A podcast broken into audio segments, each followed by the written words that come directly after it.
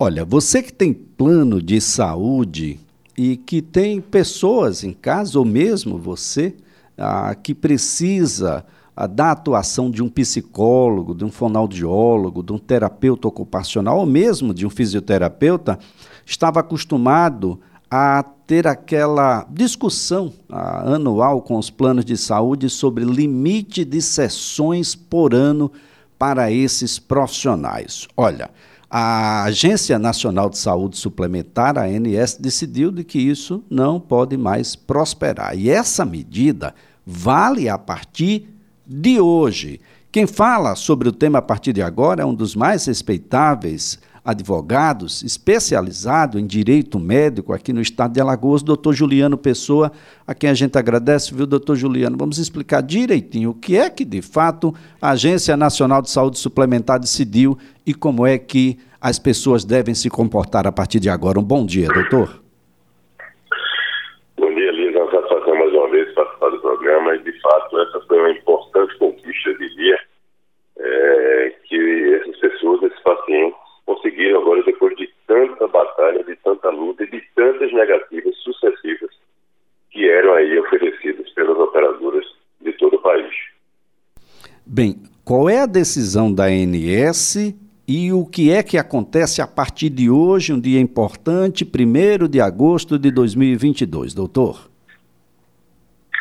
Olha só, Elisa, a ANS decidiu, né, ela já tinha oferecido uma importante é, decisão e conquista para essas pessoas que necessitam desse tipo de tratamento é, no início de julho, né, que passou a vigorar, onde ela ampliou a cobertura para o, o tratamento do transtorno global do desenvolvimento, também de forma ilimitada, Elias, mas ainda existiam pacientes que poderiam não estar contemplados aí no transtorno global do desenvolvimento, que permaneceriam é, recebendo objeções né, e obstáculos por parte do operador. Então a ANS decidiu é, igualar, vamos dizer assim, todos os beneficiários e em julho, novamente, ela se reuniu e decidiu ampliar para todo e qualquer paciente acometido por qualquer patologia que esteja lá, é, descrita pela Organização Mundial de Saúde. Então, a partir de então, o que é que ela determina?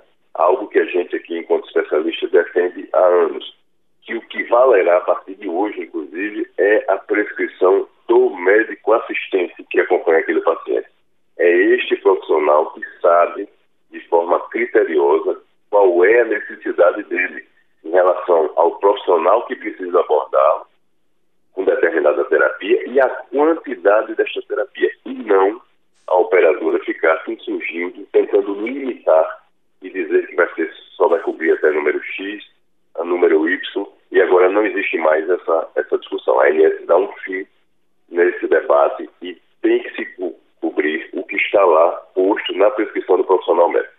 Então a medida vale para os usuários de plano de saúde com doença ou condição de saúde que esteja é, listada pela Organização Mundial de Saúde. Como exemplo, serve depressão, paralisia cerebral, síndrome de Down, esquizofrenia, transtorno do espectro autista, doutor? Exatamente. Todas, todas essas estão inseridas, né? É, você toca num, num, ponto importantíssimo, às vezes, que é, a, esse paciente é cometido pela síndrome de Down, né, que muitas vezes encontrava outros obstáculos por não ser é, tida como doença, né?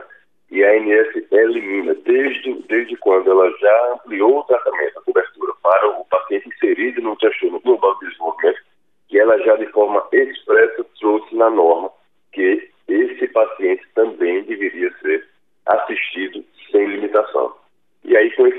Passo agora, ela elimina qualquer discussão. E é importantíssimo, às vezes, que o beneficiário, o consumidor, se ele se deparar com qualquer restrição, com qualquer obstáculo, que ele automaticamente busque ajuda, reporte essa informação direto para a Agência Nacional de Saúde Suplementar. A ANS tem um canal direto com as pessoas, pelo meio do 0800 ou pelo site. Ele abre uma reclamação em face queixo diretamente, porque a ANS é muito ativa nesses casos e ela certamente irá fazer contato com a respectiva operadora buscando informações. E se for constatado que a operadora está descumprindo uma norma da agência, ela já poderá sofrer sanções administrativas, além de outras medidas que também poderão ser cabidas por parte do próprio paciente. É, o 0800 da ANS é o seguinte, 0800 701 9656. 0800 701 9656. É, reputo ser sempre, é, sempre, não é de vez em quando, sempre necessário também o auxílio de um advogado especialista na área de direito médico. As coisas estão ficando cada vez mais complexas. E o papel que cumpre não só o advogado, mas aí principalmente e fundamentalmente o médico assistente, ele agora é o senhor da questão. A depender do que ele expõe no seu relatório, nós poderemos ter vários caminhos, não é, doutor? Exatamente, Elisa. Você toca num ponto crucial, porque além dessas, dessas terapias, nós muitas vezes os pacientes necessitam de outras abordagens, de outros tratamentos que ainda existe algum tipo de discussão, especialmente no tocante à questão do rol, né, do rol taxativo, que o SCJ trouxe novamente essa, essa discussão com mais força quando ele decide que assim deveria ser. Então, as operadoras hoje, é, infelizmente, elas enrijeceram ainda mais as regras e as negativas têm uma tendência de crescer.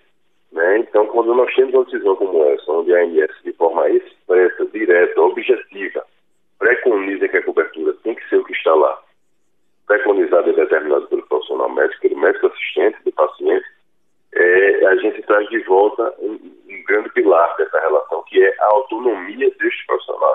E é isso que nós sempre defendemos enquanto especialistas, o profissional médico não pode deixar de ter a sua autonomia resguardada, preservada, para melhor assistir o paciente, que é isso que a gente deseja lá na ponta. Doutor Juliano Pessoa, foi um prazer tê-lo aqui mais uma vez. Muito obrigado pela orientação que todos busquem ao seu médico, assistente, converse com ele e os médicos, por favor, precisam agora de um pouco mais de tempo ah, para essas pessoas, para que o relatório saia ah, dentro daquilo que ele de fato almeja, para que o, o, tratamento e o resultado né, seja o esperado por todos. Muito obrigado, doutor Juliano. Eu que agradeço, Elisa, uma satisfação e parabenizo a todos esses beneficiários, que realmente é uma grande conquista que eles recebem no dia de hoje. Olha, doutor Juliano Pessoa é advogado especialista em direito médico.